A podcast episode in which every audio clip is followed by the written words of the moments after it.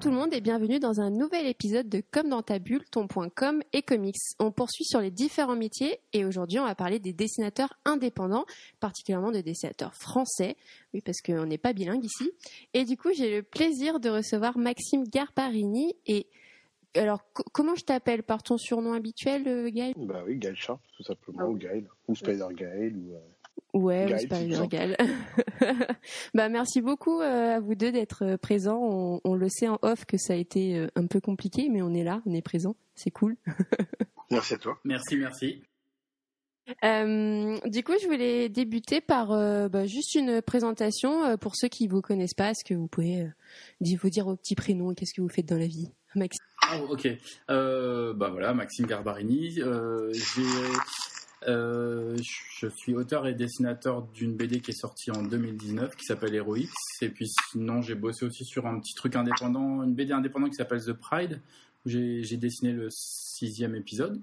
Et sinon, bah, je suis un gros, gros fan de, de comics depuis longtemps. Et j'ai rencontré Guy grâce à un ami commun. Et qui m'a, du coup, Guy m'a fait découvrir le Drink and Draw. Et c'est comme ça que ça m'a aidé à, à essayer de faire un peu plus que ce que je faisais en, termes de dessin euh, jusqu'alors. Donc, euh, donc voilà. Et toi, Gaël? Alors bonjour, je m'appelle Gaël, je ne connais pas cette personne qui vient de parler. Merci. non, je plaisante. Euh, bah, écoutez, moi j'ai un parcours un peu atypique. Je ne fais pas vraiment de BD, je fais plus de l'illustration comics. Comme Maxime, je suis fan de, bah, de comics depuis bah, très longtemps aussi. Et euh, donc avec Maxime, on a plus ou moins euh, euh, intégré un collectif qui, s'appelle le Drink and Draw Paris, où en fait c'est une sorte de mouvement où tous les gens peuvent nous, rejoindre et dessiner sur des thèmes différents chaque semaine, ce genre de choses, donc sans, sans, prise de tête, juste pour le fun d'être ensemble et de dessiner et de s'améliorer aussi. Et euh, professionnellement parlant, alors je j'anime des ateliers en fait avec des, des gamins, des ados, euh, toujours dans sur le thème de l'illustration, de l'initiation à la bande dessinée, ce genre de choses, euh, plutôt orienté comics forcément. Et euh, je fais euh, des commissions et notamment depuis peu, je commence à faire des couvertures pour pour Marvel. Yes. Voilà. Bravo Merci, c'est gentil. Trop bien, je l'ai vu, la, couverture de Thor, elle était trop bien. Et on exclut euh, la prochaine, enfin enfin sortir, après des mois de d'attente. Donc au mois de juin prochain, pour le Black Cat annuel numéro 1, j'ai une variante cover qui, euh, qui sort aussi. Trop cool, félicitations. Trop bien. Merci. Trop bien. Trop bien, on a trop hâte de voir ça. Euh, du coup, est-ce que vous pouvez me raconter un petit peu votre rencontre avec le dessin? Comment comment ça s'est passé euh, pour vous? Alors, euh, moi, je dessine depuis que je suis tout petit. Je pense que pour Maxime, ça doit être la même chose. Oui. Et euh, alors, j'ai pas vraiment de souvenir de, de, de, quand, comment, mais je dessine donc depuis longtemps et je me suis intéressé entre guillemets euh, on va dire aux comics, plutôt on va dire les stranges, euh, puisque c'est ce qu'on avait en France euh, à l'époque, autour de l'âge de 5-6 ans. c'est mon oncle en fait, qui est un de mes oncles qui m'a introduit à, à cet univers-là. Il me racontait en fait les histoires de, de, de ce qu'il disait dans Strange, parce que je, je, ne savais pas lire à l'époque. Et euh, bah, dès que je suis arrivé en CP, en fait, j'ai pu lire, enfin, en apprenant à lire, j'ai pu lire enfin les, les BD moi-même. Et puis, bah, tout en tout en continuant ses lectures, en collectionnant, euh, bah, il m'a donné l'envie de, de dessiner les personnages que je lisais. Puis, bah, au fur et à mesure du temps, euh, voilà, j'ai pas lâché l'affaire entre guillemets. Puis euh, voilà où j'en suis maintenant. Donc, on va dire c'est un petit traumatisme d'enfance, un traumatisme. et, et, voilà. Trop cool. Et toi, Maxime? Bah, Moi, c'est un peu similaire. J'avais, ouais, je crois que j'avais 8 ans. Euh, j'ai euh, un, copain de la famille qui, s'est pointé un jour à un pique-nique avec plein de stranges, pareil, une grosse pile de comics. Et ça m'a fasciné assez vite euh, parce que j'ai trouvé ça plus riche, plus complexe, plus diversifié que les BD que je lisais habituellement, genre Bouléville, Tintin et compagnie. Et été tout de suite hyper, hyper intéressé par toutes les séries qui mettaient en scène des groupes de personnages. Donc il y avait, à l'époque, c'était bah, surtout les X-Men, les, les, les Vengeurs, Euh, tu avais la Ligue de la Ligue de Justice, la Légion des super héros. J'adorais j'adorais ces séries où il y avait énormément de personnages en fait et, ah. et voilà. Et le dessin est venu euh, en parallèle. En fait, je pense que j'ai toujours bien aimé dessiner parce que j'aimais bien qu'on me laisse tranquille en fait. Donc c'était l'idéal. Et, et, voilà, et c'est vrai qu'au début, j'ai dessiné beaucoup de personnages en essayant d'imiter ce que je voyais. Euh, après, j'ai voulu créer un peu, mes propres personnages, donc euh, j'ai essayé de développer mon, propre univers. Mais par contre, je reste, euh, je pense peut-être comme Guy, très très attaché aux univers de comics. Pas mal Marvel, c'est vrai. Et, voilà, il y a des titres de, comics que je lis en, continu depuis les années 80, dont, j'ai tous les épisodes et que je continue à acheter et à lire comme euh, avec le même enthousiasme qu'à l'époque en fait. Donc euh, donc voilà et le dessin, bah oui, j'ai continué à, apprendre un peu sur le sur le tas par moi-même. J'ai pris très peu de cours et ça se voit. Je pense que j'ai quand même encore pas mal de lacunes, mais bon, j'y travaille. Je, travaille à m'améliorer. Euh, et voilà. Bah ouais, mais c'est très bien. euh, du coup, je le, disais au début du podcast, euh, j'ai voulu vous interviewer vous, euh, bah déjà parce que je vous connais très bien et que je sais votre situation de, de dessinateur indépendant dans le sens où vous n'êtes pas forcément lié directement à une maison d'édition et que vous faites aussi des projets plus personnels. Comment ça se passe aujourd'hui au quotidien le fait d'être dessinateur indépendant en France et, euh, et plus ou moins les difficultés liées à ça Maxime Vas-y, Maxime. euh, bah en fait, c'est délicat. Indépendant, c'est euh, un statut. Euh, en France, je pense que quasiment tous les dessinateurs sont indépendants. T'as pas vraiment de dessinateurs qui ont des je sais pas en fait, je suis tellement peu dans le milieu de la BD, euh, on va dire, que je sais pas exactement comment ça passe. S'ils ont des contrats d'exclusivité avec tel éditeur ou alors s'ils ont des contrats par projet. Je sais qu'aux États-Unis, euh, un, dessinateur peut être exclusif à une maison d'édition pendant plusieurs années. Oui. Donc à ce titre-là, nous effectivement, je pense qu'on est indépendant parce qu'on est rattaché à aucune structure euh, concrètement, je pense que Guy comme moi, on a, des, enfin, on a un métier à côté qui nous permet de, ben, de vivre au quotidien. Euh, le statut de dessinateur en France, en BD en général, c'est un des statuts les plus précaires. Euh, des, moins rémunérés en termes de rapport de temps de travail à, ce que tu touches au final une fois que ton album sort et que tu, le vends. Euh, grosso modo, je crois qu'un dessinateur avec un contrat en maison d'édition classique, il touche peut-être 8% du prix de vente de son, de son livre. Ah oui, c'est tout. C'est 8% à se partager avec tous les, toute l'équipe créative en fait. C'est scénaristes, coloristes. C'est 8% à partager. Alors si t'es tout seul et que tu fais les, euh, enfin, si t'es tout seul et que tu fais tout, 8% sont pour toi, entre 8 et 10%, euh, voire 12 pour les les plus gros euh, de, l'industrie. Après, s'il y a un scénariste, s'il y a un coloriste, s'il y a quelqu'un qui a aidé pour le storyboard, c'est les pourcents à se partager. Donc c'est vraiment pas grand chose. Donc du coup, c'est vrai que le, le, le modèle indépendant c'est assez tentant, même si c'est peut-être moins moins moins stable, euh, c'est un peu plus casse-gueule, c'est un peu plus précaire, et puis c'est un peu plus du do-it-yourself. Dans le sens où quand tu es indépendant, tu as un peu plus de maîtrise sur comment tu vas essayer de rentabiliser un peu ce que tu fais. Euh, moi, pour être honnête et pour être franc dès le début du, podcast, on va dire que c'est pas trop mon objectif de me faire des sous grâce à ma BD pour l'instant, grâce à ce que je fais. Euh, j'ai la chance d'avoir un travail à côté, ça, me permet de, vivre, donc voilà mais je n'ai pas l'ambition pour l'instant d'en vivre euh, pleinement parce que je pense que j'ai pour l'instant peut-être pas le niveau, pas encore la notoriété. Du coup, la, BD euh, que tu parlais, euh, la BD, du coup, la BD que tu parlais héroïque, c'est par pure passion et par plaisir? Oui. Mhm. ouais, ouais, ouais, par pure passion, par pur plaisir, et puis aussi pour essayer de, de, de partager un peu l'univers que j'ai créé. Euh, pour pas que ça reste dans ma tête jusqu'à la fin de mes jours et pour essayer de voir si ça peut intéresser les gens. Bon, les retours, en tout cas au niveau critique, sont plutôt pas trop mauvais. Euh, maintenant, il faut que je transforme l'essai en continuant. Là, je travaille sur la suite. Euh, mais oui, le statut indépendant au quotidien, bah, ça veut dire tu bosses quand tu as le temps. Donc c'est pas toujours facile. tu bosses en sachant que c'est pas ça qui va te payer tes courses et ton loyer. Donc ça aussi, c'est tu, le fais parce que c'est ta passion avant tout, je pense.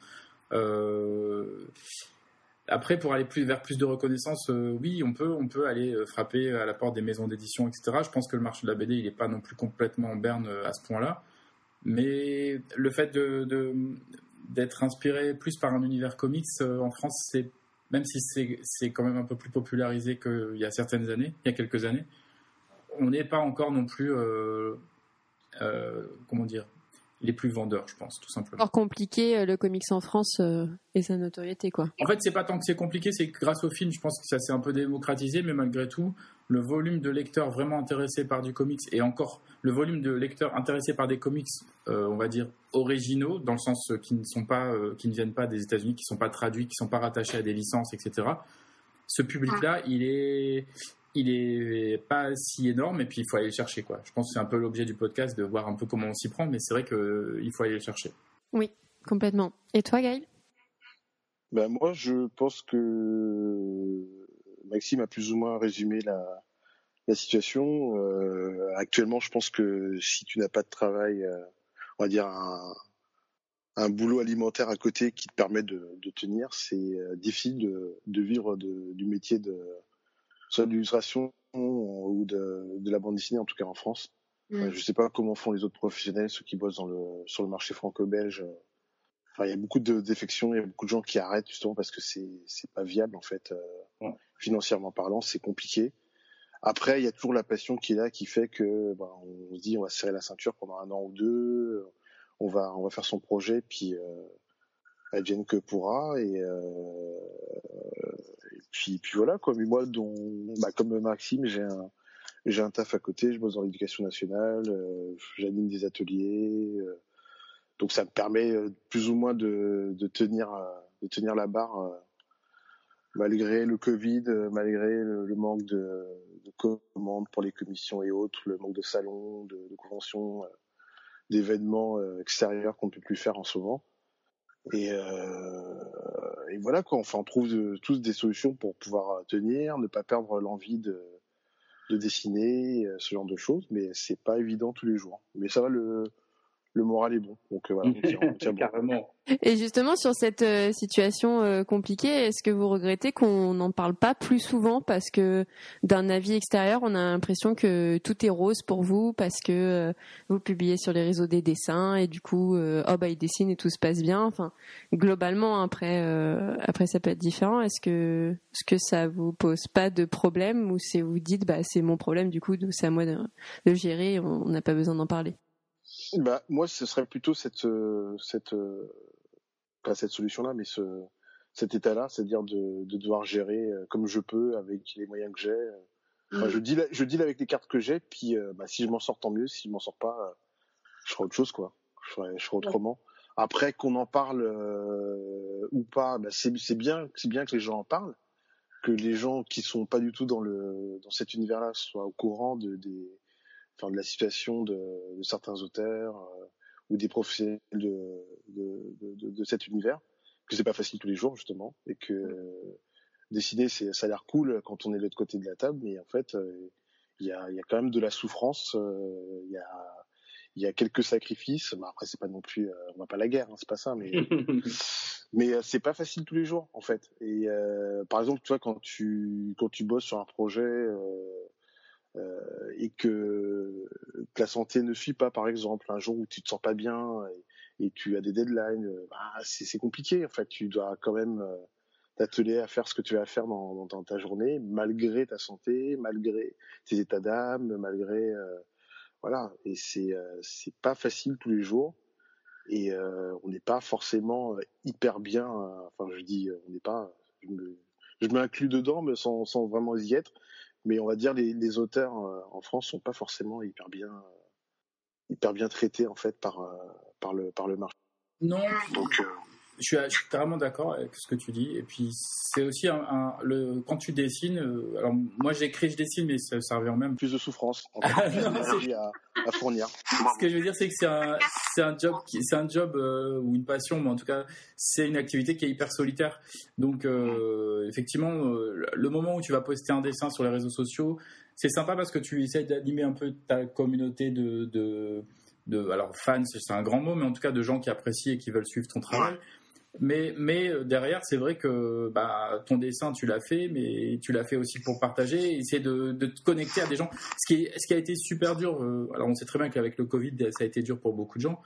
Pour nous, qui sommes indépendants, je pense qu'on a, a un statut que je qualifierais peut-être de semi-pro, dans le sens où on n'est pas amateur, on n'est pas débutant. On a quand même déjà quelques, projets, quelques albums, quelques planches sous le coude, mais on n'est pas non plus encore reconnu par, le grand public. Et on y travaille, hein, ça viendra peut-être. Du coup, moi, je nous verrai un peu comme semi-pro, c'est-à-dire qu'on on, on, on, met autant de, volonté et de travail dans ce qu'on fait. Euh, on n'a pas encore le statut, on n'a pas encore la reconnaissance, mais c'est pas grave. Euh, ce que je veux dire, c'est que du coup, notre, notre profil, en tout cas, Guy, tu me dis si je me trompe, hein, mais j'ai l'impression que notre profil repose beaucoup justement sur les événements, sur les salons, sur les festivals, sur le jour de la BD, le, jour de le Free Comic Book Day, des choses comme ça, où en fait on va aller à, la rencontre du public. Et c'est à travers ces, rencontres, ces discussions, euh, on va être à la découverte, euh, on, va, les, les, gens vont entre guillemets nous découvrir en direct. Et j'ai l'impression que notre statut repose vachement là-dessus parce qu'on ne bénéficie pas d'un on bénéficie pas d'un service marketing qui nous fait de la promo, euh, qui met nos pubs dans tous les dans tous les magazines, euh, qui nous fait des bannières euh, qui apparaissent sur toutes les plateformes de jeux vidéo ou de dessins animés sur lesquels on serait susceptible de toucher des gens qui seraient intéressés.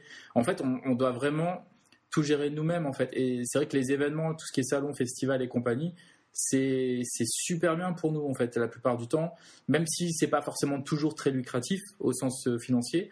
Euh, on en connaît quelques-uns, Gaël et moi, je pense qu'on va pas forcément les citer, mais où on, s'est dit qu'on n'irait plus jamais, par exemple, parce qu'on a payé pour, euh, pour finalement rencontrer personne, parce que voilà, on n'était pas, c'était une erreur de casting plutôt qu'autre chose. Euh, mais en gros, voilà, tout ça pour dire que notre activité, du coup, elle va vachement reposer sur les rencontres avec le public. Et cette année, on n'a pas eu. Donc, moi, la dernière que j'ai faite, c'était en janvier 2020. Et c'était dans une petite librairie du 20e. Et ça, moi, je considère que ça a cartonné. J'ai vendu une dizaine d'albums en même pas trois heures.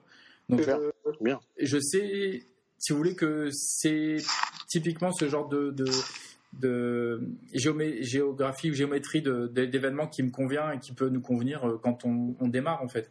Et bah, pour l'instant, là, c'est vraiment euh, stand-by total. Donc, bah, en attendant, faut, on continue à produire, en quelque sorte, je pense. Et c'est pas facile à gérer et c'est bien que vous en parlez parce que je pense que c'est pas quelque chose que bah, vous communiquez dessus et que les gens doivent prendre en compte et justement t'anticiper un petit peu. Mais comment euh, bah, comment voyez-vous votre communication euh, on parlera un petit peu des détails après mais est-ce que c'est globalement facile ou difficile pour vous? Est-ce que vous vous dites oh là là bah, aujourd'hui il va falloir que je poste ça ou je dise ça ou euh, finalement ça devient assez comment dire habituel pour vous au, au fil des années?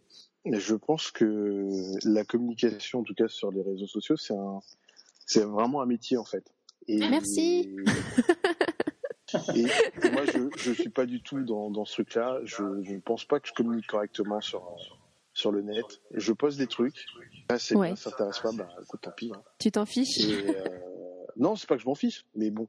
En, même temps, je je pousse pas forcément le, le délire dans, dans, dans la com, on va dire professionnelle pour euh, assurer de meilleures vues, euh, peut-être de meilleurs rendements euh, au niveau des ventes d'originaux, ce genre de choses. Tu le fais pas pourquoi Pour parce que au final t'en as pas besoin, que ça roule sans ça, ou que t'en as pas envie, ou Non, ça ça roule même pas du tout.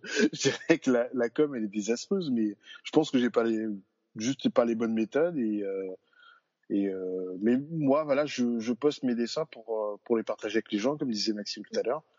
Plus pour ça. Et puis après, si jamais bah, il se passe quelque chose derrière, eh ben c'est tant mieux. S'il se passe rien, bah voilà quoi, bah, c'est partie du truc. Mm. Et euh, on n'a pas tous la même euh, stratégie pour euh, essayer d'être entre guillemets reconnu sur le sur le net, ce genre de truc. Mais comme tu comme tu disais tout à l'heure, moi je je diviserais ça en trois parties en fait. c'est un tiers les événements physiques comme les salons, les conventions et mm-hmm. autres euh, un tiers les réseaux sociaux, puis un tiers euh, une reconnaissance euh, due à un travail professionnel édité quelque part, je pense. Oui, oui. Voilà. C'est pour moi c'est les trois tiers et bon, on n'est pas forcément au maximum dans les trois tiers. Non, c'est sûr. Bon, voilà, on fait on fait comme on peut, on fait avec les armes qu'on a et quand ça marche c'est bien, quand ça marche pas, bah, écoute, on essaie de, de faire autrement, on apprend de nouvelles de nouvelles techniques au, au, fur et à mesure du temps. Après, la, la com pure et dure, moi, je, c'est pas un truc qui, qui m'attire forcément. Je suis pas, je suis pas ouf de ce truc-là et euh, ça se voit. Hein. et toi, Maxime, du coup? Euh, Bah moi, c'est paradoxal parce que pour le coup, j'ai fait des études de com et c'est un truc que j'adore faire pour les autres et que pour moi, je fais pas naturellement. En fait, pour moi, je pense que je communique au moment où je suis bien et les moments où vous voyez que je poste pas grand chose, c'est que soit je suis trop occupé, soit j'ai vraiment autre chose en tête, soit je bosse. Euh, mais j'ai pas de, je, j'ai pas. Je pense que j'ai en tête d'autres dessinateurs qui sont peut-être plus dans, dans ce, dans ce délire-là et tant mieux d'ailleurs. Euh, mais j'arrive pas à me voir comme un produit ou à voir mes dessins comme un produit à, dont je dois faire la promotion. Euh, je, suis, je, suis, hyper transparent avec, euh, avec les gens qui me suivent. Euh, D'ailleurs, j'ai même pas de compte spécial dédié à mes, dessins. En fait, mon compte, par exemple, mon compte Instagram, c'est mon compte Instagram dans lequel je mets à la fois des photos de ma vie privée et puis des dessins. Bon, voilà. Et t'as bien raison. non, je sais pas si j'ai raison, mais toujours est-il que du coup, euh, j'ai pas, j'arrive pas à m'imploser une régularité. J'arrive pas à à viser, euh, j'en sais pas moi, euh, tant de nombre d'abonnés en plus ou tant de likes en plus. Pour l'instant, ça reste très abstrait parce que ça se traduit pas forcément par des ventes d'albums pour moi. Euh, je, suis content quand les gens réagissent à ce que je fais, s'ils aiment bien un design de perso ou s'ils ils ont aimé une partie de l'histoire, etc. Je suis content d'échanger, ça c'est sûr. Mais j'utilise pas encore la com comme outil de recrutement complètement, je m'en rends compte. Hein, et pourtant, j'ai des notions, et pourtant, je suis le premier, euh, quand il ne s'agit pas de mes projets perso, à, à, proposer des idées, euh, des campagnes, des solutions, etc. etc. Et, finalement, euh, tu avais fait une campagne Ulule pour ton héroïque tome 1, et ça avait bien marché malgré ce que tu dis. Donc, bah alors, ouais, ouais, ouais. Enfin, c'était pas vraiment Ulule pour le coup, c'était la campagne. Ah oui, c'était, pardon, c'était North Star Comics. Oui, non, c'était directement euh, North Star Comics qui avait, euh, qui avait organisé euh, la campagne sur son site. Mais pour le coup, effectivement, je me suis renseigné, j'ai acheté un bouquin sur les meilleures campagnes Kickstarter et qui était très drôle d'ailleurs, que je conseille. Alors c'est en anglais, mais c'est vraiment très drôle, plein d'exemples de trucs à faire et ne pas faire pour que ça fonctionne. Et oui, je me suis renseigné sur comment faire une bonne campagne parce que je n'avais jamais fait ça et je débarquais un petit peu dans ce domaine-là. Après, la chance que j'avais, c'est comme j'avais déjà publié en ligne certaines pages dans le cadre du webcomics, bon, j'avais quand même déjà des gens autour de moi qui me suivaient euh, ou des gens qui n'étaient pas autour de moi justement.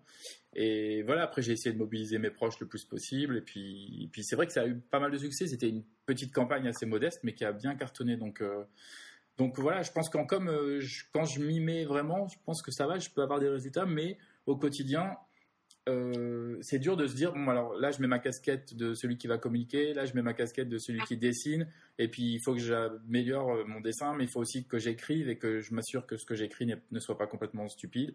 Et en fait, toutes ces casquettes là, il y a des jours c'est c'est impossible de de switcher euh, facilement en fait. Bah c'est exactement ce que Julien Huguenard-Vert me disait euh, quand je l'ai interviewé euh, sur l'aspect encreur, mais même malgré qu'il soit aussi dessinateur, c'est qu'il était aussi fatigué de toutes ces casquettes où finalement quand tu es à ton compte comme ça, tu dois tout faire et finalement tu dois avoir un peu des compétences dans tout. Euh, c'est normal du coup de pas savoir gérer euh, sa com comme un community manager parce que vous pouvez pas faire que ça en fait.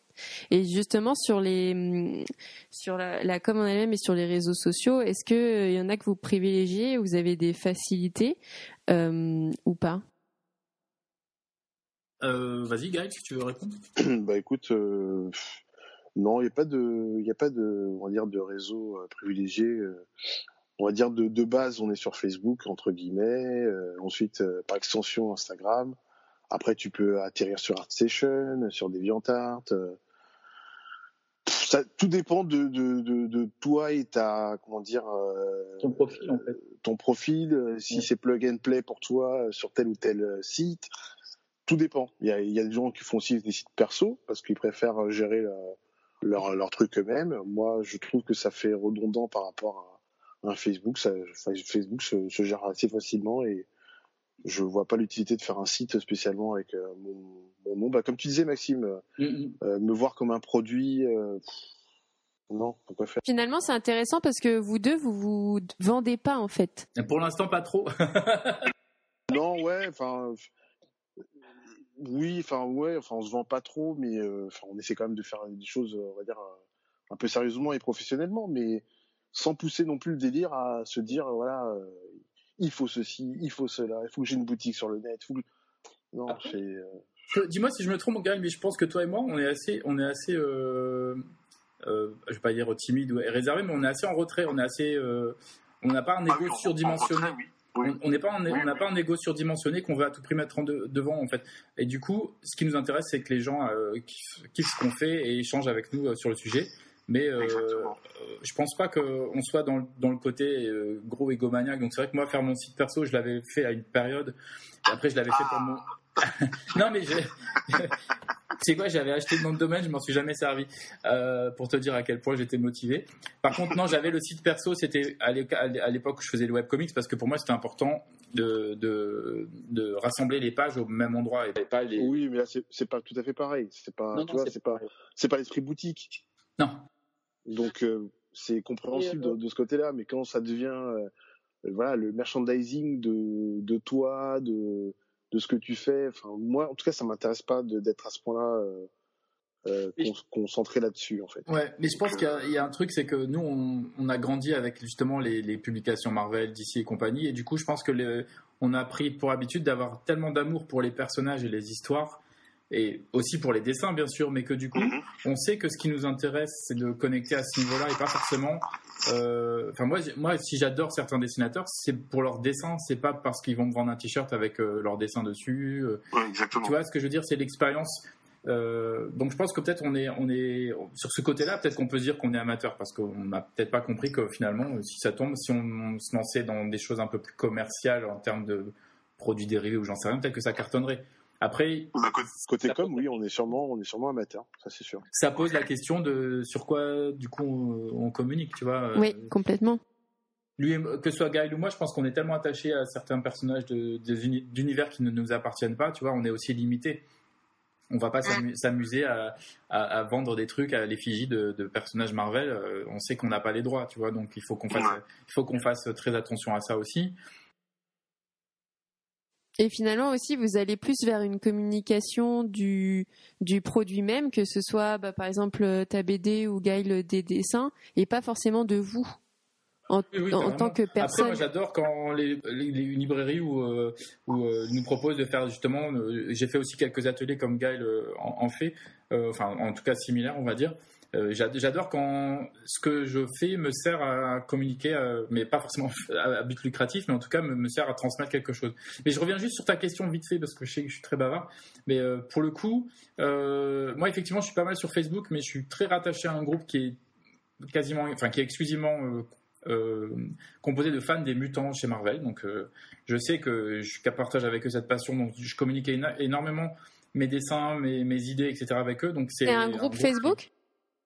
Ouais, sur Facebook, c'est un groupe qui s'appelle House of X, qui a été créé bien avant le crossover House of X, donc c'était assez drôle d'ailleurs. Ok. Et il y a plus de 12 000 membres, je crois, ils en sont à 12 000 et c'est à travers ah le monde. Ah oui. Ouais, ouais, ouais et c'est à travers le monde entier, donc euh, à travers ce, ce, à travers ce groupe-là, à travers Twitter aussi, où je poste de temps en temps, et à travers Facebook, j'ai l'impression que c'est pas énorme, j'ai pas un, j'ai pas un réseau euh, incroyable, mais j'ai un réseau qui me plaît parce que c'est des gens avec qui je sais que je partage vraiment la passion de certains personnages et de certains types d'histoires. Et qui aura un retour finalement sur ce que tu postes systématiquement et ils me soutiennent à fond. Alors je peux pas dire qu'il y en a beaucoup qui, ont, acheté mon album, hein, mais euh, je sais qu'il y en a quelques-uns et qui ont acheté l'album alors qu'ils sont à l'étranger. Euh, euh, heureusement, j'avais fait une version anglaise, donc ça c'est parfait. mais mais sinon, oui, je, suis un peu comme gars. Je suis plutôt sur Facebook. je pense qu'Instagram est peut-être un peu mieux gaulé pour pour ça. Mais je voudrais parler d'un autre d'un autre réseau social euh, qu'on n'a pas abordé et je pense que peut-être que je vais m'y mettre, c'est TikTok en fait. Ah, ok. Ok. TikTok, c'est marrant parce que tu peux avoir, il y a, de tout. Hein. c'est comme c'est comme n'importe quoi. Il y a, tu, y amènes, enfin tu, tu, retrouves ce que toi tu y amènes. Et en fait, tu as des gens qui se mettent en scène en vidéo, tu as des gens qui font des super montages, qui font des effets spéciaux, tu as des gens qui font des, de la chorégraphie, des gens qui font qui racontent un peu leurs états d'âme, et tu as aussi des gens qui qui montrent leur travail, leur projet, et tu as des success stories sur TikTok qui sont juste incroyables. Des, des gens qui sont. Euh, euh, là, j'ai l'exemple en tête. Alors, c'est pas de la BD, mais une nana qui a écrit un bouquin un peu destiné au, au grand-père, aux grand-mères, etc. Et euh, grosse, grosse, grosse success story. Elle cartonne, en fait, à son niveau. Hein, bien sûr, c'est pas, elle va pas devenir millionnaire, mais. Mais là où elle galérait avec sa petite boutique en ligne sur Etsy, elle galérait avec son site perso et compagnie, grâce à TikTok, elle a eu un, un écho euh, grâce à l'algorithme aussi, on va dire, un, écho qui a, fait que ces ventes ont, grimpé d'un coup, quoi. Et ça continue. Tu, fais très bien de parler d'algorithme parce que c'est clairement ça, hein. surtout sur TikTok. Mais c'est marrant que tu cites TikTok. Pourquoi ne pas faire la même chose sur Instagram? Parce que j'ai noté que ce soit toi que t'en parles à la fin ou Gaël t'en as pas parlé. Pourtant Instagram est le média, enfin et le réseau social du, de l'image et qui devrait être. Euh, pour le coup, le bah, TikTok, ça a un peu sauvé mon confinement l'an dernier parce que ça m'a vraiment diverti à fond. Et, euh, je, ne suis pas du tout un expert, mais en tout cas, j'en ai pas mal consommé. Et euh, non, je trouve, je trouve que TikTok, effectivement, tu as des marques qui font de la pub, tu as des, as des posts qui sont un peu sponsorisés et compagnie. Mais ça reste quelque chose qui est un poil plus, plus dans le partage que dans regarder à quel point ma vie est formidable. Et il y a ce ah. côté-là sur Instagram qui, est, qui commence vraiment à fatiguer, en fait, euh, à mon sens. Et puis là, depuis la nouvelle euh, interface euh, où ils ont mis la boutique en avant, et moi, quasiment sur Instagram, si j'ouvre mon téléphone, un post sur deux, c'est de la pub, en fait. Bah, de toute façon, Instagram euh, est euh, de la même fidèle que Facebook. Et Facebook aussi est connu maintenant euh, où le principal des posts sont des choses sponsorisées. Et justement, en tant que marque, par exemple, moi qui m'occupe du Comics Corner, ça marche de moins en moins. Mes posts sont moins en moins visibles parce que justement, ils me, ils me poussent à, à mettre de la pub et à, et à payer ce que je veux pas parce que je veux pas d'une communication payante, à part sur un, une chose exceptionnelle. Personnellement, j'ai le sentiment. Excuse-moi, excuse-moi. Non, non, à part euh, sur quelques postes importants où là tu dois faire une com, peut-être mettre une pub, mais, mais sinon c'est gênant et donc ça m'étonne pas que tu vois plus en plus de pubs sur Instagram parce qu'ils vont finir comme ça, ce qui est, ce qui est pas bon. Et j'ai l'impression que du coup il y a plein de gens qui vont se mettre sur Twitter, dans le milieu comics, euh, je vois que ça bouge beaucoup, et sur TikTok du coup. Ouais, mais au, TikTok en plus il y a un côté fun, tu vois, tu, tes mm. vidéos elles font pas plus d'une minute, tu peux mettre du son derrière t'es même pas obligé, entre guillemets, euh, moi ce que j'ai en tête, si jamais je finis par m'y mettre, parce que ça me démange quand même depuis un petit moment, c'est t'es pas obligé de mettre ta tête, t'es même pas obligé de parler, en fait, tu peux juste te filmer en train de dessiner, faire un petit montage sympa, mettre une musique qui te plaît, et mettre quelques petits messages et puis renvoyer après vers ton compte Instagram ou ta boutique en ligne, etc. C'est ça. Pour, pour info, euh, il y a un compte qui marche super bien sur TikTok. Euh, j'avais fait un peu de veille dessus. Alors ça n'a rien à voir avec les comics, mais pour te dire à quel point euh, il y a de tout et que un rien peut marcher. Un mec est devenu super connu en faisant des vidéos drôles de sa brosse à dents en la en la costumisant, donc en lui mettant des petites lunettes, en faisant des des sortes de, dialogues avec euh, le dentifrice. Et le mec maintenant fait que ça. Et euh, c'est que des vidéos comiques avec de la brosse à dents. Donc euh, oui, tu peux tout faire sur TikTok. Moi, personnellement, je trouve ça génial. Là où, là où sur Instagram, j'avais l'impression qu'on virait de plus en plus vers une espèce de, de miroir aux alouettes, de trucs où les gens mettent en scène leur vie au point où as, un point tel que tu as l'impression que tout est parfait et du coup tu as l'impression que la tienne c'est de la merde. sur TikTok, c'est un peu plus nuancé, c'est un peu plus drôle, il y a un côté un peu plus do it yourself, tu vois. Et, et enfin, moi, je sais pas, je suis assez, euh, assez fan de ce réseau social. Hmm. Bah, du coup, Gaël, euh, tu dois te lancer sur TikTok maintenant. Bah, écoute, je vais réfléchir. Apparemment, ça a l'air. ça a l'air d'être la nouvelle la nouvelle terre à découvrir. Il y a, il y a, un, il y a un, dessinateur de, de, comics qui est sur TikTok, je ne sais plus exactement son nom, il faudrait que je le retrouve, et qui se poste, euh, qui poste des petites vidéos de lui en train de se dire bon alors quel personnage je vais dessiner, et puis après hop, tu le vois en train de, de créer un peu son dessin. Ça dure pas longtemps, mais ça cartonne parce que mm. tu es un peu dans son intimité, mais c'est lui quand même qui contrôle ce que, ce que tu vois bien sûr. Euh, c'est fun, c'est court. Euh, et du coup, et tu postes autant de fois que tu veux, aussi souvent que tu veux. Après, c'est comme tout. Hein. Moi, j'avais eu euh, j'avais eu vent des, de comment fonctionne vraiment l'Instagram de l'Instagram pardon l'algorithme de Instagram c'est flippant en fait ah oui complètement ils te mettent en avant si tu utilises tous leurs services donc il faut que tu fasses des lives il faut que tu fasses mm. des posts il faut que tu postes régulièrement il faut que tu postes euh, comment dire fréquemment oui il faut que tu fasses euh, il faut que tu fasses des stories des reels des IGTV des photos tout. Exactement. Et moi je me limite à poster des, images en fait. Donc je fais pas de story quasiment quasiment pas. Euh, donc, si tu veux, bon, c'est pour ça que Instagram, je m'en sers évidemment parce que bah, il, est, il est un peu prédominant. Mais si je, veux, si je, si je me dis, bah, il faudrait que j'étende un peu mon champ d'action, je pense que je me orienterai plus vers de la vidéo et via TikTok euh, directement. Ok. Ok, cool. Et du coup, pour finir sur la communication, vous avez un peu répondu, mais pour euh, globaliser, par rapport à bah, votre temps, vos compétences, etc. Comment vous arrivez aujourd'hui à euh, fédérer votre communauté Si vous arrivez du coup, si vous, est-ce que vous arrivez à identifier euh, votre communauté, Gaël Ça, c'est une question un peu difficile. je, je, ne sais pas si j'ai une communauté en fait. D'accord, ok. C'est intéressant. C'est même intéressant que, que tu dises ça justement. Parce que, alors, par exemple, on va prendre euh, Instagram. Ouais. Instagram, euh, pour certains, parce que moi je connais rien du tout, hein, mais pour certains, j'ai une bonne base de, de followers. Je reconnais quelques noms sur euh, sur les posts euh, que je fais régulièrement, parce que j'essaie de d'être régulier sur Instagram, de poster une fois tous les jours, voire une fois tous les deux jours. Euh, mais euh, je sais pas en fait, euh, mis à part les deux trois noms que je reconnais régulièrement, je sais pas qui sont les autres et je sais pas si c'est des gens qui sont tombés sur le sur le, le compte par hasard. Euh, qu'est-ce qui les a intéressés, qu'est-ce qu'ils aiment, euh, je, je n'en sais rien du tout. T'as pas forcément identifié ta cible? Ben en fait, parce que j'ai pas de cible à la base en fait. Ouais. Ma cible, c'est c'est ce que je dessine et euh, c'est le fait de, enfin, pas dire que c'est ma cible, mais moi je suis intéressé par ce que je je, je fais Mhm. et je le poste pour partager. Après, je suis pas en train de me dire qu'en faisant tel ou tel dessin, je Mhm. vais taper dans telle ou telle cible pour euh, Mhm. rameuter euh, telle ou telle clientèle ou tel ou tel fandom. J'ai pas j'ai pas de cible en fait en vue. Je je je ne shoot pas pour tirer euh, sur euh, sur un on va dire un, un lectorat en particulier. S'il y a des gens qui aiment bien ce que je fais, bah c'est tant mieux et je, je leur en suis reconnaissant entre guillemets. Et euh, sinon après la route elle est large. Il y a tellement de choses à voir et à connaître que il y a de la place pour tout le monde. Après j'ai ouais j'ai pas de cible. Je n'ai pas de cible donc c'était pour ça que je suis pas euh, un bon exemple en termes de com euh, sur internet parce que je, ne cible pas du tout des gens en particulier par rapport à ce que je fais. Je fais ce que j'aime. Si les gens se retrouvent là-dedans, bah c'est super cool. Sinon, bah c'est pas grave. Non, mais c'est intéressant dans le sens où tu arrives quand même à avancer euh, dans certains projets. Donc, euh, et puis c'est qui tu es aussi et tu restes euh, fidèle à toi-même euh, malgré les réseaux. Une constance dans ce que dans, ce qu'on est, et dans ce qu'on fait. Garder une certaine ligne de conduite aussi dans et dans son travail et dans sa mentalité entre guillemets. Et je pense qu'à un moment donné, ça ça doit pouvoir ressortir dans même si les gens ne me connaissent pas personnellement, mais ça doit se ressentir dans les posts.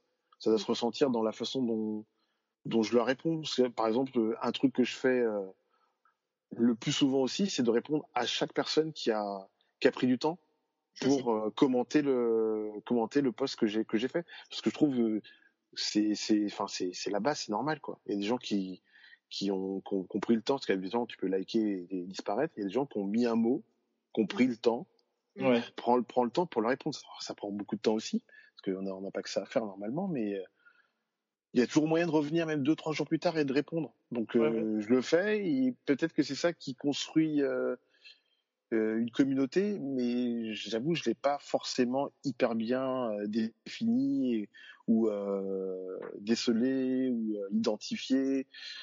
Je, je je marche pas dans ces concepts-là en fait. Pas Ouais. parce que je ne veux pas, pas parce que je suis pas réfractaire, j'y suis réfractaire, mais juste parce que en fait, euh, c'est des choses qui ne viennent qui ne me viennent pas en tête quand quand quand je suis sur les réseaux. Je, je dessine, j'essaie de prendre mon pied en dessinant. Et, et dès que c'est fait, bah, je, je partage et j'espère que ça fait plaisir aux gens qui, qui voient ce que j'ai fait. Après, le reste, c'est que du bonus. Cool, c'est cool. Et toi, Maxime, du coup? Voilà. Et toi, Maxime, du coup je, rejoins un peu ce que dit Gaël en fait. Euh, c'est toujours délicat en fait entre rester soi-même et, les gens en fait sentent quand tu dessines quelque chose qui te plaît, euh, que, pour lequel tu as une passion. Tu vois ce que je veux dire? Moi, si tu me demandes de dessiner du Harry Potter, je peux essayer, mais on verra tout de suite que je connais pas l'univers sur le bout des doigts, que je j'ai pas lu les bouquins. Euh, ça peut être, c'est rester soi-même temps en temps sortir de sa zone de confort pour se pour comment dire pour euh, se, se, se tester un peu parce que c'est aussi bien de, de tout l'intérêt du drink and draw d'ailleurs parce que les thèmes sont. C'était exactement fait pour ça. donc euh, tu vois je rebondis et je replace le drink and draw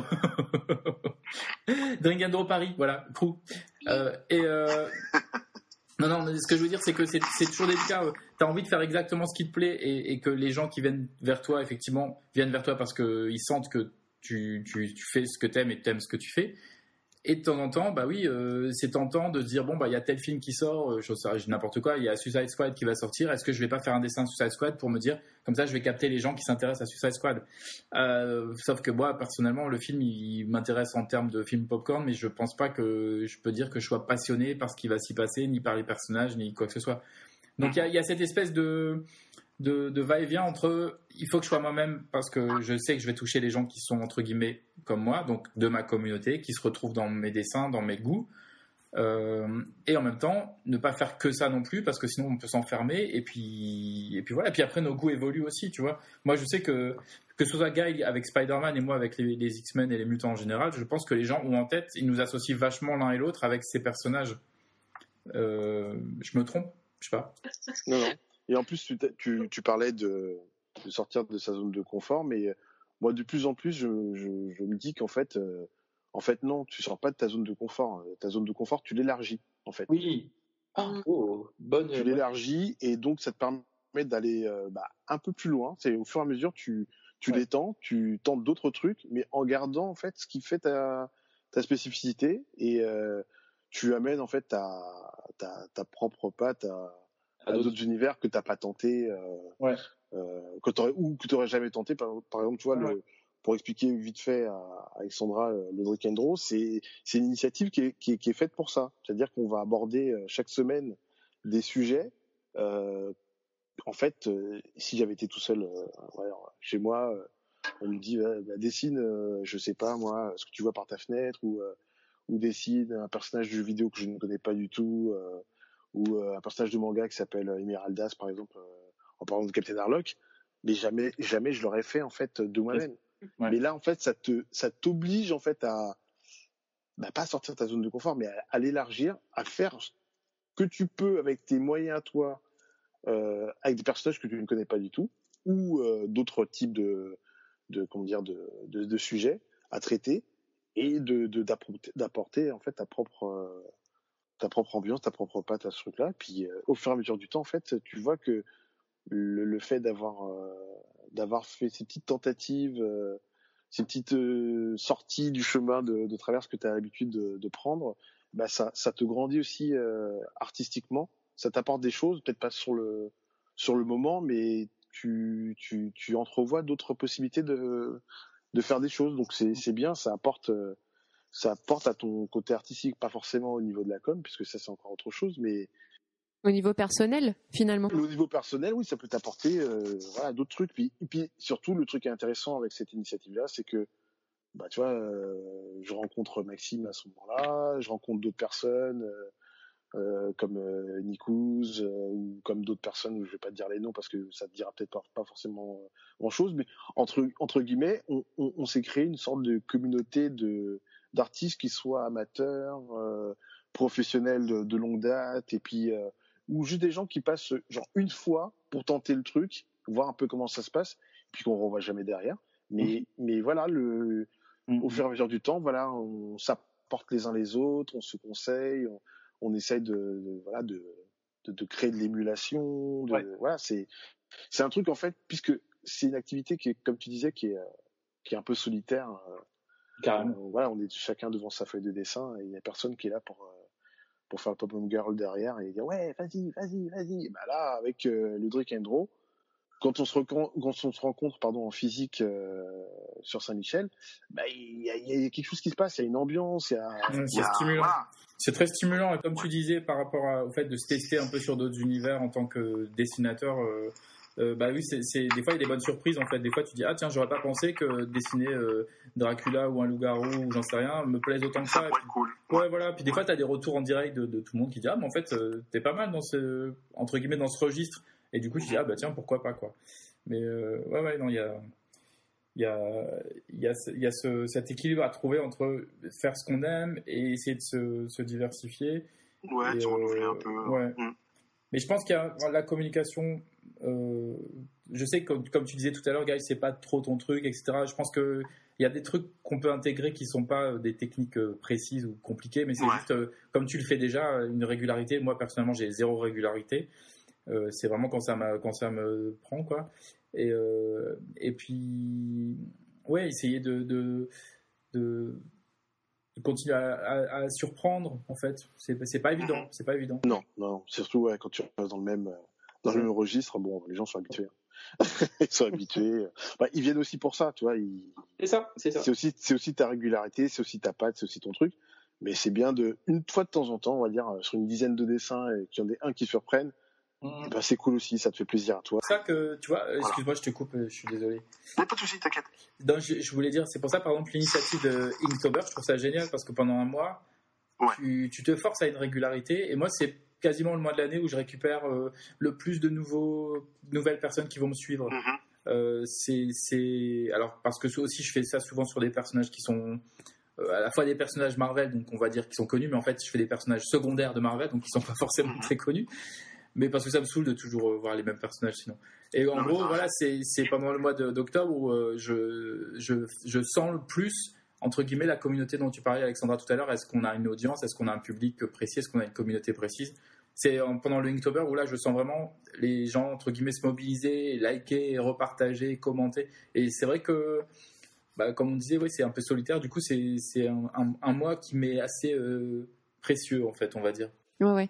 Mais du coup, c'est. C'est un mois difficile. Difficile, ouais.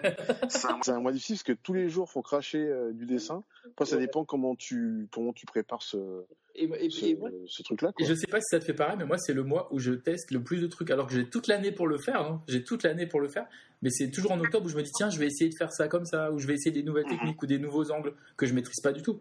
Mais c'est toujours le mois où je j'expérimente le plus. Alors bon. Mais parce que t'as- tu te mets dans des conditions particulières et du coup, l'aspect défi peut-être te- t'emmène un peu plus loin. Et je le fasse toute l'année aussi. T'es plus courageux que moi. Je t'avoue. Moi, je, je t'avoue, je suis en, je suis en mode PLS quand, quand j'essaye de faire le Linktober.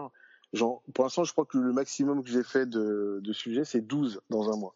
ah ouais, Après, j'étais, après, j'étais plus là. Et 4 ans que j'arrive à le faire en entier, donc je suis assez, assez fier. Ah mais- ouais. Ouais, ouais. Bravo, bravo. Ouais. Non, je sais pas, je suis drainé au bout de, de- d'une dizaine de dessins. euh, après, non, je, c'est fini. je, je peux plus. Non, mais c'est c'est trop cool. Franchement, je, je m'attendais pas à avoir des témoignages aussi forts et intéressants. Enfin, non pas que vous êtes euh, pas intéressant, mais c'était trop bien. vous avez vu comment je me rattrape? Caresse et la claque. C'est tout moi, mais bon, c'est pas grave.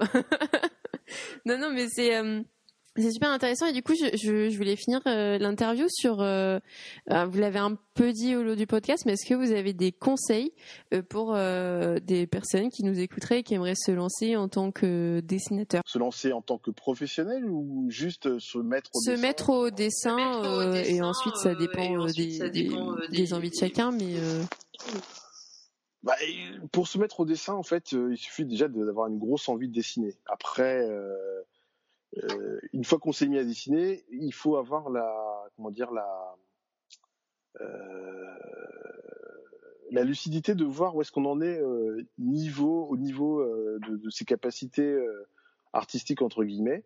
Et après, si on veut pousser plus loin, bah de, de- peut-être d'acheter quelques petits bouquins d'anatomie, de perse, ce genre de trucs, prendre des cours de dessin dans, au niveau de la mairie de sa ville, euh, euh, rejoindre des assos. Enfin, il y a plein de, de possibilités. Le Drink and Draw peut servir aussi à ça, s'il y a des gens qui sont intéressés. Mais euh, le premier truc, c'est avoir envie en fait de dessiner, c'est de voir en fait ce qu'on a envie de faire et comment on a envie de le faire. Si c'est tout seul, avec des, un groupe de gens, est-ce que c'est de la BD, est-ce que c'est de l'illustration? Enfin, tout est tout est ouvert. Après, euh, c'est se rendre compte de où est-ce qu'on en est, est-ce qu'on a envie de continuer, est-ce que c'est compliqué, euh, est-ce que c'est pour euh, euh, éventuellement une, euh, une carrière euh, professionnelle là-dedans? Donc après, ça ouvre encore à, à d'autres questions. Il faut, faut, faut, être, faut être lucide, quoi. C'est difficile, c'est compliqué, il y a du monde. Il y a, en plus, avec le- l'explosion du net, euh, se Ouais. rend compte que toute la planète dessine et toute la planète dessine bien. Il y a Ouais. beaucoup, beaucoup, beaucoup de gens qui dessinent super bien, bien sûr. mieux que nous. euh, au kilomètre carré, c'est fou. Et euh, il n'y a pas de place pour tout le monde, en fait. Moi, je... Euh, Il y a de la place pour le dessin, mais il n'y a pas de place pour tout le monde, on va dire professionnellement. oui, C'est ouais. hyper compliqué. Je suis d'accord avec toi. C'est, tout le monde va pas réussir. Euh, Ah ouais, ça, c'est clair. Moi, je pense, enfin, bon, les conseils, euh, le podcast fait une heure, donc je vais peut-être euh, prendre rendez-vous pour un autre podcast. Non, je plaisante. Euh, non, les conseils, bah, c'est, c'est euh, c'est marrant parce que je donnais des conseils d'un gars justement qui de temps en temps m'envoie ses dessins, il me demande mon avis, etc. Je lui dis, tu sais, tu es- tous tes dessins sont pas destinés à être postés. tout- la majorité de tes dessins, ça va être de l'entraînement. C'est, c'est comme un peu voir ça comme un sport. Tu vas pas euh, inviter un stadium complet à te regarder en train de, de faire ton échauffement ou euh, de, de- de rater ton 100 mètres. Non, tu, tu, tu invites les gens quand tu sais que tu vas réussir ce 100 mètres. Et, et les gens euh, sont éblouis par l'exploit, mais derrière, il y a des mois et des mois et des mois d'entraînement que eux vont pas forcément découvrir en fait. Et c'est important parce que justement les réseaux sociaux ça biaise un peu le truc. T'as beaucoup de gens qui dessinent euh, et qui veulent tout de suite avoir un retour, ce qui est normal. hein. On est tous euh, complètement accro à la dopamine que ça, ça nous, ça nous procure d'avoir euh, cette espèce de, de validation, satisfaction. Mais c'est le piège en fait parce que quand tu débutes, bah oui forcément ton style ou ton tes traits sont pas aussi affirmés et du coup tu vas pas forcément avoir autant de soutien et donc il faut avoir le, la, la, la ma- la maturité de te dire bah, je continue quand même en fait. Je m'arrête pas. C'est pas parce que j'ai pas j'ai pas parce que j'ai deux likes par dessin que je vaux rien. Non. euh, Donc il faut quand même un peu de, de patience. Bah, il faut énormément de patience, il faut de, truc, il faut de la Ouais. persévérance, il faut de l'assiduité, euh, et il faut une ouverture d'esprit, et il faut, euh, et il faut effectivement, Gaël, il a raison de dire euh, d'aller voir dans des bouquins, d'essayer de prendre des cours. Moi, je pense que bah, les réseaux sociaux, à l'inverse, euh, il y en a qui sont une mine d'or de, de renseignements et d'informations avec des tutoriels. Tu vas sur YouTube, tu vas sur, sur euh, même sur Des Instagram sur Ouais. Pinterest, enfin, ça regorge de, de, de, de- de méthodes ou de techniques qui peuvent aider à progresser. Euh, Des choses qu'on n'avait pas. on des quoi. choses qu'on n'avait pas à l'époque. Et nous, on n'avait pas, on n'avait pas cet écho, cet écho de réseau Ah ouais. social pour nous dire, ouais, c'est bien ce que tu fais, continue. On a continué parce qu'on adorait ça et on continue aussi parce qu'on adore ça. Oh, c'est beau, oh là là, en plus il sait comment finir, il est trop fort. non mais merci beaucoup d'avoir répondu à mes questions, c'était euh, vraiment euh, super intéressant. Vraiment. Et du coup, euh, on finit le podcast comme d'habitude avec un petit quiz pour finalement connaître notre, nos invités euh, un peu mieux. Euh, donc, euh, comme d'habitude, les invités ne sont pas au courant des questions, ils vont avoir peur, ils vont stresser, voilà, voilà. Mais ça va bien se passer. Alors, euh, votre comics ou BD préféré? Vas-y, Guy, parce que moi, ça va prendre deux heures. Non, je plaisante. Ouais, c'est- c'est impossible. Ah Impossible de dire. ouais, non. Il y en a Dire pas. la- le, il y en a pas. Il y en a, il y en a trop plein qui, qui, qui sortent du lot, mais c'est c'est pas, c'est pas trois. C'est c'est 10, 15, 20. Et, euh, et pas pour les mêmes raisons en plus. Ouais, C'est-à-dire c'est que tu, peux- tu peux pas les, les graduer. Et donc là, te choisir un comics en particulier, ça veut dire que je trahirais euh, les autres que je kiffe aussi. Bah là, si je dois en choisir qu'un, je vais dire. euh, Gaël, tu es beaucoup trop intense dans ta vie. tu vas pas trahir tous les autres comics. Oh, je, vais, je vais en dire deux du même auteur. Allez, vas-y. c'est moi, ça a été une grosse, grosse claque quand je m'y suis mis. Et je vais dire euh, euh, Seed of Destruction et Wake the Devil sur Hellboy. Ok. Ah bah tiens, magnifique. C'est la gifle euh, la plus grosse que j'ai eue, c'est peut-être 20, 25 euh, dernières années. Voilà. À ton tour, Max. Moi, c'est pas. enfin, Les gens qui ont déjà eu des interviews de moi, ils vont se dire Oh putain, encore, il va parler de ça. c'est pas grave. Pepe Le Pew. Non, non, non, non. Euh, non, moi, c'est vraiment un, un comics Marvel qui est sorti dans le début des années 2000. Non, 95, pardon, je dis n'importe quoi. Euh, ça s'appelle euh, Generation Next.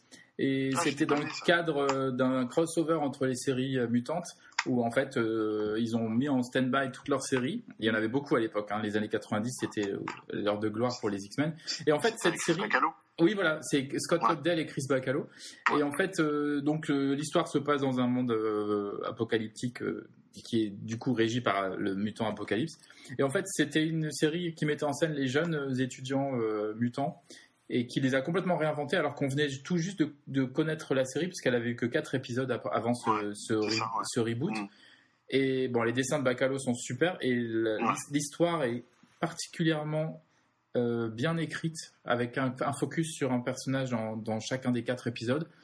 Et elle est tragique en fait et elle est très dark et c'était particulièrement surprenant en fait de voir ces personnages dans ce contexte euh, servir ce genre d'histoire. Et je pense que c'est une des séries qui m'a le plus marqué en termes de, ouais, de, de tension dramatique en fait et de, de ouais, de dessin aussi parce que c'était assez Bah, hallucinant. visuellement, visuellement c'était ouf. Et hein. pour le coup, c'est marrant parce que ni Scott Lobdell ni Chris Bacalo ne sont ni mon auteur ni mon dessinateur préféré. Donc c'est des projets comme ça, des fois. voilà, c'est là où je me dis que les deux ensemble sur ces personnages pour ce genre d'histoire, j'ai trouvé ça fabuleux et encore aujourd'hui, euh, j'adore dessiner les personnages de cette série et de cet univers parce que je trouve qu'ils ont vraiment réussi à, à un truc qui, qui te fout un coup de poing dans, dans le ventre, quoi. Euh, surtout la dernière, euh, la dernière, euh, le dernier épisode. Mais voilà, c'est ça, ce serait mon comics préféré si je devais en choisir qu'un. Bah, très bien. Et puis en plus, t'en parles avec passion, donc euh, c'est que ça marche. Euh, celui que vous détestez. Alors, si c'est pas détesté, parce qu'il y en a qui m'ont dit qu'ils n'arrivent pas à détester, celui qui vous aimez le moins, qui vous a laissé un petit peu. euh, Aussi, on peut trouver des projets qu'on déteste. Du coup, je, me, je réponds en deux, en deux phrases. Euh, Avengers versus X-Men. Oh, J'en souviens même plus de ça. Bah, il y a eu des très beaux épisodes dessinés par notre ami euh, Olivier Coppel, euh, qui étaient vraiment Ouais. magnifiques, mais pour le coup, euh, tu sentais le côté éditorial du machin derrière, et c'était euh, euh, c'était dur à avaler quand même. C'était vraiment. Grosso modo, les X-Men tout d'un coup euh, se récupèrent euh, la puissance du Phénix et, euh, décident de- d'arranger le monde euh, pour que le monde fonctionne de mieux en mieux, et, les Vengeurs décident euh, bah, que non, en fait. et Ça du coup, ils viennent foutre le bordel, en vrai, en, en gros, ils viennent, ils viennent euh, empêcher ça. Et ça part en couille, évidemment, mais et du coup, on tombe sur une espèce de, de, de, de scène où t'as Cyclope qui pète les plombs et qui tue Xavier. Enfin, c'était euh, pas nécessaire, en fait. C'est c'est pas que je déteste cette saga, c'est juste que je la trouvais vraiment pas très, très subtile, voilà. Ok. Ok. Et toi, Gaël? Je sais pas. Il y en a plein que j'aime pas. Euh, j'aime pas The Boys euh, mais Ah. au niveau, au niveau Ah bon du dessin surtout. Enfin, je suis pas fan de Derek Robertson. D'accord. Ah ouais, c'est vrai. Ouais, j'aime pas son Ok. frère. Euh, Qu'est-ce que j'aime pas? Il y a plein de trucs que j'aime pas. Bah, Rob Liefeld, c'est pas, c'est pas tip top. Mais bon, c'est Ouais. c'est facile de lui, de, lui, de lui cracher dessus, mais bon. Ouais. Voilà. Euh, je sais pas, il y a plein de trucs. mais bon. Ouais, on on va pas. pas- On en va, fait, on est trop des gentils, on n'a pas l'habitude de dire du mal. Hein. On pas oui, mais parce que parce qu'on n'aimerait pas qu'on nous fasse la même chose quand C'est même. clair. Mais forcément, forcément, il y a des, il y a des, il y a des, enfin, des gens qui, pas humainement, hein, mais en tout cas graphiquement ou euh, au niveau scénaristique, qui vont pas te plaire du tout. Ouais. Euh, Bah oui. Et bon, bah, comme on est poli, on le dit pas, mais en fait, on n'en pense pas moins, en fait. Voilà. Et bon, après, c'est les goûts et les couleurs, et, et, euh, on est humain, et c'est normal. Tant qu'on Ouais. n'est pas euh, méchant avec la personne, euh, Non, mais ça. ça, ça reste acceptable. Ça arrive, hein, de toute façon, le dessin et même au niveau de l'histoire, c'est très subjectif. hein. Euh, Un comics peut euh, te plaire à toi et moi, je vais le détester parce que c'est au niveau de notre ressenti, etc. Toi, tu vois, t'as moins aimé The Boys et moi, j'ai adoré et ça me choque pas. Mais j'ai aimé la série, la télé. Ouais, mais pas le comics du coup. BD, Ouais. La BD, j'ai pas pu la lire à cause du graphisme Ok. de, de Robertson. C'est chaud, hein, mais Et pourtant, euh, quand il était sur New Warriors, je trouvais ça top, moi. ah, je trouvais ça gras. Mais gras. Ah oui, non, c'est très grave. On est d'accord. Ah, mon dieu. Ah, tout, tout le monde est gras. Tout le monde a bouffé des, du poulet, du. Ah, je sais pas ce qu'ils ont mangé. Ils sont tous épais et gras. C'est horrible. Ça, ça. En tout cas, niveau euh, niveau storytelling, il y a rien à dire. Mais son trait, je sais pas ce qu'il y a. Quand je le vois, je fais. Hum, Ouais. C'est pas possible. Ok. Bon, écoute, euh, ça, ça se vaut. Euh, votre scénariste préféré? Oula, c'est pareil que que tout à l'heure en fait. Euh, Il y a facile. tellement de projets, tellement de trucs différents que avoir un scénariste préféré. pff, Moi, j'aime beaucoup Mike Carey. euh, sur, bah, en fait, ça, c'est toujours biaisé parce que je lis énormément de séries mutantes. Donc, euh, Ouais. c'est un scénariste qui a fait énormément chez Vertigo. Et en fait, c'est quand il a commencé à, pardon, à écrire certaines séries mutantes que j'ai trouvé Ouais. que ce qu'il faisait était génial. Ce qui est un peu, enfin, c'est pour ça que c'est un peu un- une réponse de fanboy. Mais bon, désolé, j'ai vraiment bien aimé sa façon d'écrire. Bah, j'adore Jonathan Hickman, même malgré ses défauts que je conçois et que je- j'admets complètement. J'aime vraiment euh, son audace, en fait. Oui. Euh, Mais c'est pas bien terminé ces histoires. non, c'est clair. Mais bon, là, ça va, il est pas tout seul. Donc, euh, Oui, oui. Mais non, il y a beaucoup beaucoup d'auteurs. euh. Ah, j'ai beaucoup aimé Eri- Eric Stephenson sur Nowhere Man. Euh, Eric Stephenson, c'est un auteur qu'on- dont on parle pas beaucoup. En fait, c'est un des créateurs de, c'est un des responsables éditoriaux de Image, je pense, ou directeur éditorial, je sais Si, plus. si, ben, il bossait sur, euh, comment s'appelait ce personnage euh, hyper costaud et balèze dessiné par Cédric Nocon à l'époque. C'était. Oh my god, comment il s'appelait C'était en plus c'était il a bossé euh, dans le studio euh, Awesome de de Bah, Rob Liefeld. C'est pas prophète Non, c'était pas Prophète, c'était euh, l'autre avec les cheveux courts. Ah. Ah, ah, Suprême, Suprême. Ah oui, oui, Suprême, d'accord. Il, Bah, il a, ouais. il a scénarisé Suprême en fait. D'accord, ok. Moi, j'ai adoré ce qu'il a fait sur Neverman. Ça, Il y a encore des. Enfin, c'est original, c'est audacieux, c'est Mhm. ça revisite le côté euh, super-héros mais sous l'angle science-fiction et c'est c'est c'est bien c'est bien c'est bien foutu quoi. Mais non, il y en a tellement des scénaristes incroyables. Enfin, Bah ouais, je sais que c'est compliqué. euh, ils sont très différents en Et, plus. euh, si je devais en choisir qu'un, je choisirais euh, Tom Tom DiFalco. Euh, Ah. C'est un scénariste euh, des années 80 qui a bossé longtemps sur la série Amazing Spider-Man.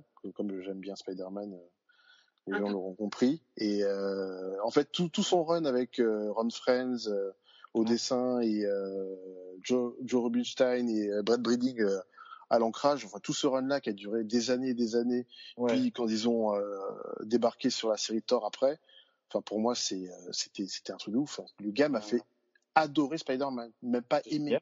il m'a fait adorer Spider-Man. Euh, si si jamais euh, un jour j'ai la chance de de pouvoir faire un comic Spider-Man, franchement ce serait avec lui quoi. Mm. Juste pour les les les les, les- les moments de lecture que j'ai eu euh, de Spider-Man qui était euh, vraiment c'était la, la meilleure période pour moi avec les problèmes euh, les problèmes de boulot, de sous, euh, de, Ouais. de petites amies, euh, les super vilains qui lui tombent dessus, la tante May tout le temps malade, Le et euh, le fait que Spider-Man se, se confronte à des, à des héros, enfin des héros, à des vilains qu'il ne pourrait normalement pas combattre parce que le niveau, le niveau n'est pas le même. Et Mhm. finalement, il, il en sort euh, grandi, et même en sortant grandi de ça, ben, il y a toujours une merde qui lui tombe dessus derrière. Enfin, c'était, c'était grandiose. Et le gars, il a, il a réussi à nous tenir en haleine euh, pendant des années sur, euh, sur ce personnage-là, avec euh, des histoires simples, mais tellement bien écrites Ouais. que ouais, Tom DeFalco en fait ouais, ça serait peut-être mon mon coup de cœur euh, scénariste euh, en tout cas pour le podcast. Bah ça, ça, ça donne envie en tout cas. Tu l'as très bien vendu. Euh, votre dessinateur préféré? Olivier Coppel.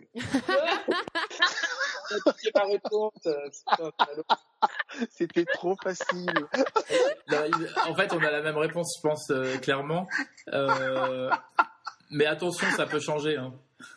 Ah non, ça changera pas là. Est-ce que t'as vu, est-ce que tu vois ce qu'il fait encore en ce moment? Oui, oui, j'ai les deux derniers Le trucs. de- gars, le gars n'arrête pas d'augmenter. Non, mais je sais. Il augmente. Oui, mais il est pas tout seul.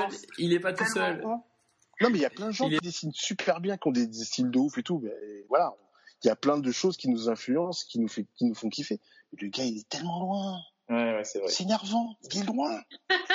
Et euh, non, moi j'aime beaucoup Pepe Larraz en ce moment. Pepe Larraz. Ah, mais ça c'est la, c'est la, c'est la, la grande surprise de, de ces quatre dernières années. L'explosion du gars. Ouais. l'explosion du gars, quoi. Le gars dessinait de façon très correcte et très bien pendant quelques temps, puis d'un coup, il est, il est arrivé, je crois, que c'est c'est en arrivant sur euh, Avengers, explosion. Ouais. Boum. Et là, ce qu'il fait sur les séries X, mais laisse tomber. Ouais. La gifle, la gifle. Non, C'est c'est le, même- ouais, c'est le même type d'explosion que tu, tu pouvais remarquer avec, euh, avec Travis Charest à l'époque. exactement. Ils ont, ils ont ce même style de, d'explosion euh, artistique. euh, C'est dû à quoi ce type euh, quand vous parlez d'explosion euh, Je Ça vient comme ça? Je pense qu'il s'est un peu affranchi. euh, je- Enfin, moi, c'est comme ça que j'interprète. Il s'est un peu affranchi des codes purs comics, Ok. Tu vois. Ouais. Et il a remis de. Oui, mais non, mais ce que je veux dire, c'est qu'il a remis de, il a remis de l'artistique quand tu vois euh, certains de ses cases. Tu t'as, t'as- t'as plus l'impression qu'il il, il- il aborde ça de façon complètement globale. Et c'est comme un tableau en fait. Enfin, Tu sais pourquoi? Parce que en fait, quand tu suis son compte Instagram, tu vois que le gars dessine beaucoup euh, euh, de nature morte. oui, Il dessine en extérieur, il fait plein de trucs et en fait, ça se ressent dans son dans son travail. je suis d'accord carrément. Mm, mm. Oui, c'est ça. En fait, c'est ce que je voulais dire par artistique, c'est j'ai l'impression que quand tu dessines pour du Marvel, t'as as des codes, t'as as, quand même des des pas des réflexes, mais t'as des choses que tu dois savoir faire. Et en fait, lui, il dépasse ça en rajoutant en rajoutant de l'artistique pur. Et c'est ce que fait- c'est ce que fait Olivier aussi à, à plein En de reprises. symbiose, euh, voilà, plein d'univers différents. Et le coloriste est dingue. Enfin, son co- Marté Gracera, il fait des trucs Ouais. incroyables. Enfin. C'est des, c'est des dream teams qu'on qu'on qu'on trouve très rarement euh, Ouais. dans des dans des périodes, de, enfin surtout sur des séries mainstream Mm. comme ça. C'est beau quoi. La qualité est, est- est Ah on, on, on, Putain, on a encore du On- boulot, les gars. on sent les, on sent les fans quand même. hein. On, on l'est, on l'est quand même parce que tu vois, c'est ce genre de truc qui nous, qui nous pousse à, à aller un peu plus loin, même si on, on est clairement pas à leur level, mais ça, ça donne de l'énergie, ça donne envie. Au tout début, c'est une grosse claque et tu dis, bah non, euh, je pose le crayon, je, re- je reviendrai plus tard. Et en fait, non, ça donne envie, en fait. Ça Ouais. donne trop envie. Euh, votre dernier coup de cœur, le dernier truc que vous avez lu et vous êtes pris une, claque. Ah. Euh, Dernier coup de cœur, oh là mon dieu. moi, j'ai adoré. euh, j'ai adoré. euh, euh, Something is killing the children. Ah oui, j'adore, j'adore, j'adore. J'ai vu les covers, mais j'ai pas encore lu. J'ai adoré le graphisme, j'ai trouvé ça hyper beau. Différent de ce que on peut penser que j'ai l'habitude de lire, mais en fait je lis un peu de tout finalement. Et l'histoire elle est très très prenante. Elle est... Des- Certains l'ont dit ah c'est un peu genre Buffy. Non, non, non. Moi je trouvais ça vachement plus dark encore. C'est plus violent hein, que Buffy. Et il y a un côté, euh, il y a un côté un peu désesp- désespoir, enfin désespéré, euh, un peu, un peu. Enfin, j'ai trouvé ça super, super chouette. C'est, il y a eu pas mal de séries indépendantes ces derniers temps qui m'ont beaucoup plu et celle-ci en fait partie, ouais. Ouais, avec le, les histoires de Covid, tout ça, j'ai pas eu le temps trop de de passer euh, dans les boutiques pour acheter euh, des nouveautés. Alors je, je dirais euh, là de mémoire un truc qui m'a bien plu, euh, Oblivion Song de Ah. de, de Kirkman. Ah, je l'ai pas lu, c'est bien, ouais. Et non, c'est mort, c'est mortel. Franchement, c'est Ouais. mortel. Très très bien. Le graphisme est super beau. Enfin, ça te fait Ouais, voyager. c'est très, très bien. J'ai lu Il a aussi, ouais. toujours cette, euh, cette force au niveau scénaristique de, de créer du lien euh, entre les lecteurs et les personnages, euh, Mhm. et de créer aussi, euh, les, enfin, les, les connexions entre personnages sont super intéressantes aussi à lire. Ah, Le bah, dialogue euh, le lire. bien ciselé et tout. Et puis c'est c'est beau graphiquement, c'est super beau. Tu, tu voyages, tu vas dans d'autres dimensions, Mhm. tu vois des trucs que tu vois nulle part. Enfin là, c'est non, c'est mortel. Oblivion Song, c'est vraiment très très beau. En plus ça, j'ai j'ai- j'en ai profité pour les acheter uniquement en, en trade. Donc Mhm. tu te tu te manges une claque en fait. T'es pas frustré par euh, la coupure euh, mensuelle. euh, Ouais, ouais. tu, ouais. T'as- je crois que t'as as quatre trades pour le moment. Le cinquième devra arriver dans pas trop longtemps s'il y a pas de souci. Mm, mm. Et euh, tu peux tu peux te jeter dedans les yeux fermés. C'est vraiment super cool. Et euh, pour finir ce petit quiz, un comics que vous conseillez et sur lequel vous avez travaillé, c'est votre instant promo, c'est pour vous. Bon, alors, juste parce que c'est de la promo, euh, moi j'ai bossé euh, sur un projet qui s'appelle Noir is the New Black, Ouais. euh, qui est en fait, en fait une anthologie euh, de, de petites histoires courtes euh, sur, euh, comment dire, euh, bah, du, du polar, entre guillemets. Et c'est euh, les créateurs, enfin, les, toutes les équipes créatives sont des, euh, sont des Afro-Américains, que ce soit les scénaristes. euh, les dessinateurs et autres, des Afro-Américains ou des Afro-descendants, pour ça que j'ai pu Mhm. participer. Et euh, donc je, je, je dessine une, une des petites histoires qu'il y a dedans, euh, où on aborde en fait euh, un peu le, le massacre de tout ça. Je sais pas si vous voyez ce que c'est. Ouais, ouais, bien sûr, ouais, ouais. Voilà, on, on aborde un petit peu ce truc-là. C'est sur huit pages.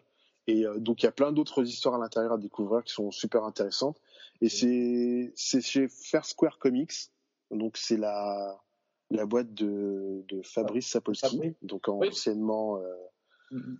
anciennement euh, merde, je me souviens plus du nom de de de comics. ah, je me souviens plus de son magazine. C'est lui qui a scénarisé, qui a inventé euh, Spider-Man noir, c'est ça? Exactement. Pour Avec David Hein. Ouais, David voilà. Et, en euh, tout cas, ouais, voilà. Et bon, bah, si, si ça vous dit de découvrir des histoires, justement, euh, de comics indépendants euh, faits par des, des auteurs afro, euh, c'est disponible chez faircarscomics.com euh, slash store. Vous pouvez Excellent. euh, vous, euh, vous procurer le bouquin donc euh, sur le sur le net, sur la version. euh, je crois qu'il y a une version euh, web et puis il y a la version physique qui vous sera envoyée si vous si vous payez le truc. En espérant que ça vous plaise. Ah bah oui, complètement. On va regarder ça. hein. Puis voilà, j'ai bossé donc dessus avec euh, un scénariste qui s'appelle euh, Greg Anderson Élysée ou Élysée Anderson, je sais plus dans quel sens c'est. Voilà, enfin un scénariste américain. Et puis euh, notre pote euh, en commun qui s'appelle Eric Van Esland qui m'a donné un gros coup de main sur le storyboard de, de la BD parce qu'au moment où je bossais dessus, j'étais pris avec d'autres projets, donc D'accord. j'ai bossé avec lui pour pouvoir fournir le, Hmm. le travail qu'il fallait. Je pas du tout au courant que tu avais fait ça. Eh ben, si en fait, je me suis dit, euh, autant faire participer les potes quand on peut. Mais oui, mais parce que euh, parce qu'ils communiquent pas. Ah, mais, bon, je devrais pas le raconter, mais j'ai, je l'ai fait venir dessus, j'ai partagé mon cachet avec lui. Enfin, c'était, pour moi, c'était normal. Et euh, le truc qui est cool aussi, c'est que j'ai pu euh, bosser avec un jeune euh, coloriste nigérian, parce qu'il y a une vraie communauté euh, de comics hardcore au Nigeria qui ont vraiment beaucoup, Super. beaucoup de talent. Ouais. Et euh, donc euh, j'ai bossé avec lui. Son, son nom de code c'est Morbi. Mhm. Et euh, il a fait des couleurs de, de psychopathe. Il a notamment déjà colorisé quelques-uns de mes dessins Mm. sur, Ok. trouvés sur le net. Et euh, donc voilà, ça fait une petite équipe bien sympathique, huit petites pages sur une histoire de détective qui revisite un petit peu le- les, les événements de, du massacre de tout ça. Et puis, et puis voilà, donc à votre bon cœur, messieurs dames. Non mais très bien. euh, on va, je vais mettre ça en, en lien et je vais aller checker ça tout de suite. Merci, c'est gentil. Mais je savais pas que c'était un Kickstarter, du coup je découvre euh, en retard Oui, quoi. oui, c'était un Kickstarter, oui. C'est Bah comme ça qu'on a pu. euh, Mais c'est trop bien, mais tout. putain ouais. Mm. Et du coup, bah du coup, je- euh, je fais la même? Ben oui, c'est ça. Moi, j'ai pas participé à 36 comics, hein, mais bon, t'en parlais du mien, du coup, parce que j'ai écrit et dessiné. Et euh, il s'appelle Heroix.